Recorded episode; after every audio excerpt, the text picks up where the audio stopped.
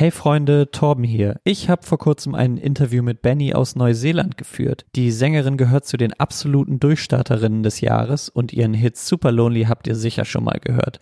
Ich habe mit Benny über ihre musikalischen Anfänge in der Highschool, ihren großen Durchbruch und natürlich ihr neues Album Hey UX gesprochen. Außerdem hat sie mir von Ängsten und ihrem Umgang mit Hass auf Social Media erzählt. Viel Spaß!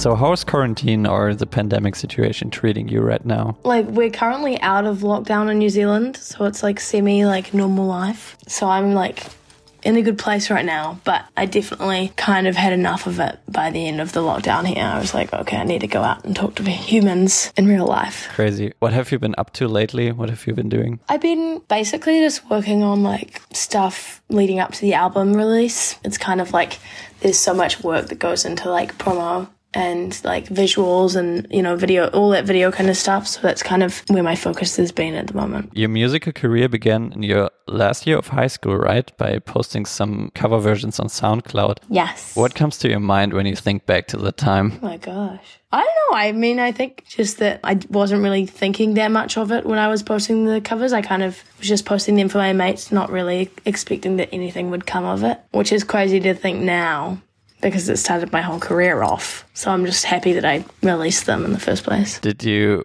were confident at that time to release those cover versions or was it kind of a maybe secret thing? It was pretty spontaneous like kind of a down low thing for my friends and then I got like a label person and my producer reaching out and I was like, oh my gosh, like I was not expecting this. So it's pretty crazy. After you finished high school, you went to university for only two weeks. What was your original plan before you started like making music professional? Well, I was doing a communications degree. I knew that I wanted to do something in the like creative industry, but I didn't actually have any idea what I wanted to do. So it's quite a broad course. But I feel like I would have probably ended up doing something in the music industry, like something music related. You said in an interview that you left university during a quarter life crisis. Would you like to tell me how you felt at the time? The second Friday, I got home and I was like, oh my gosh, like this feels so wrong right now. Um, and I call it my quarter life crisis because I just kind of broke down and I was like, I don't know what I want to do with my life. But then I was like, I know I love music and I'm recording in the studio and I had two jobs. I was making pizzas and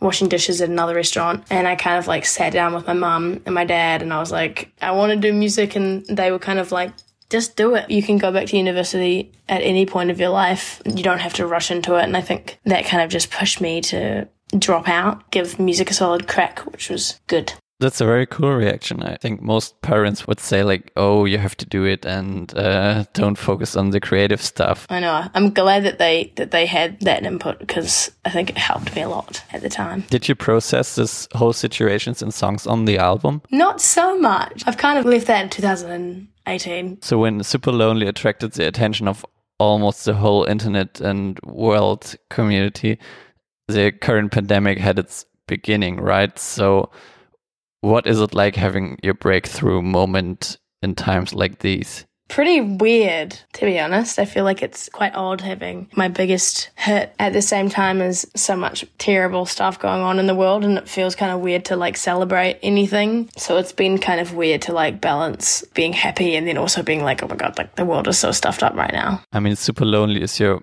most famous song, obviously, but I find it very interesting that your album not only sounds like this song, but also covers a wide range of sounds and influences there, like bedroom pop moments, lo-fi R&B-esque parts, dreamy sounds, as well as uplifting and upbeat songs with kind of freaky samples and stuff. Where does this wide range of sounds come from? I think it comes from like the music that I like to listen to. I listen quite widely to all sorts of genres and I love all sorts of kinds of musicians and stuff and I like the idea that you can draw elements from all sorts of places and, and combine them to create a really fresh sound. And I think that that was something that I really tried to do with this album was just to make it a big, like, eclectic mixture of stuff. Pretty cool. What would you say is the core or key element of your sound? I mean, I think the voice is what ties it all together and makes it sound like me. I think that I could kind of work on any kind of beat and it would be my voice that makes it sound like BENEE. One song that really stood out was winter for me. Can you tell me a little bit more about that song? Um, I wrote the song when I was in LA, actually, on the same trip that I made Supalonely. I was in a little bit of a, like a hole where I kind of didn't really feel that great. And I kind of, I wrote the song about just feeling like I really wanted to be somewhere else at home. At the time, I just felt very kind of lonely and, and just like it was not the right place for me at that time. And so I kind of just said that the winter suits me better because it was winter time in, in New Zealand and it was really, really hot in LA. But then I got Mallrat to feature, who's an Australian artist who I really love. I didn't love the song at one point because I, I didn't have a second verse or anything, but then she sent me her verse and I was like, okay, this is actually pretty cool. You just mentioned feature on the song. There are plenty of other features on the album, Lily Allen, Gus Dapperton, and many more. How did you experience like working with those other artists? Unfortunately, every single collaboration has been through emails and messages and FaceTimes. I haven't actually worked in the studio with any of them because it's been bad timing and also COVID, which is weird, but also at the same time, it's cool that you can still collaborate and you don't have to be in the same place as a person. Definitely the way that I work is I hand an artist my work, you know, I give them like a rundown of what the song is to me, like what it means to me and what I've written about, and then I kind of just let them do their own thing. And pretty much every single time, it's just been a case of them sending something and me just loving it. So it's all, all been pretty good.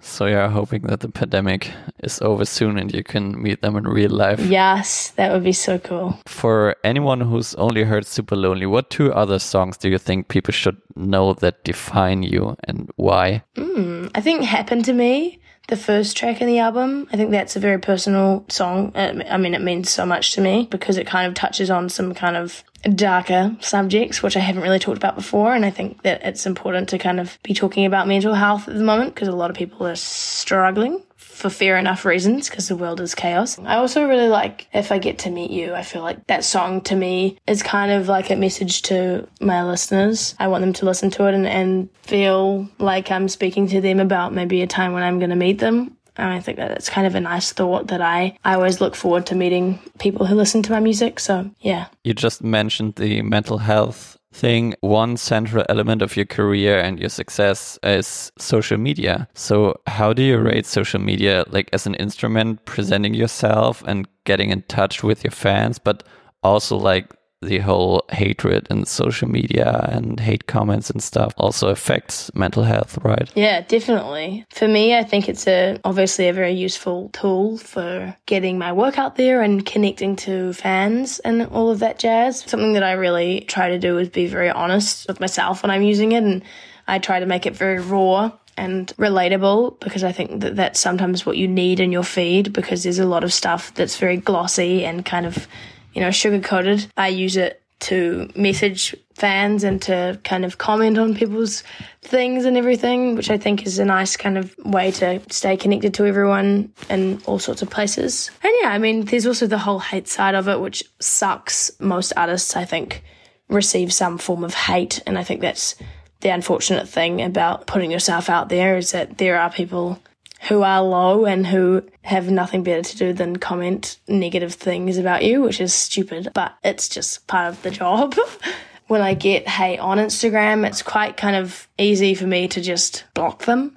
And that's exactly that's exactly what I do. Yeah, that's the best thing to do, of course. Yes. I find it very cool that you address like mental health in this interview and stuff because we also do a mental health podcast at our music magazine oh, cool. uh, with two other musicians from Germany, and I think it's very important to address it and Definitely. get people to know it better. Totally. So, uh, what are you up to in the like next weeks? Yeah, I mean, your album's coming out, and uh, live gigs aren't possible right now, I guess. So, do you have any plans? Yeah, I mean, I have a lot of like work around getting the album out. I'm planning a album release launch party, so that's going to be very exciting. And I think there'll be a bunch of like kind of signing stuff, pop up stuff um, that'll follow that. But luckily, we actually can perform and play shows in New Zealand right now, which is crazy to think about. Got a bunch of like festivals coming up, and I just guess like practicing for those and, and getting ready for performances, I think is kind of the, the focus. Nice. So that's it already. Thanks so much for your time. Thank you so much. Yeah, stay safe. You too. Lovely to talk to you. Bye. Bye bye.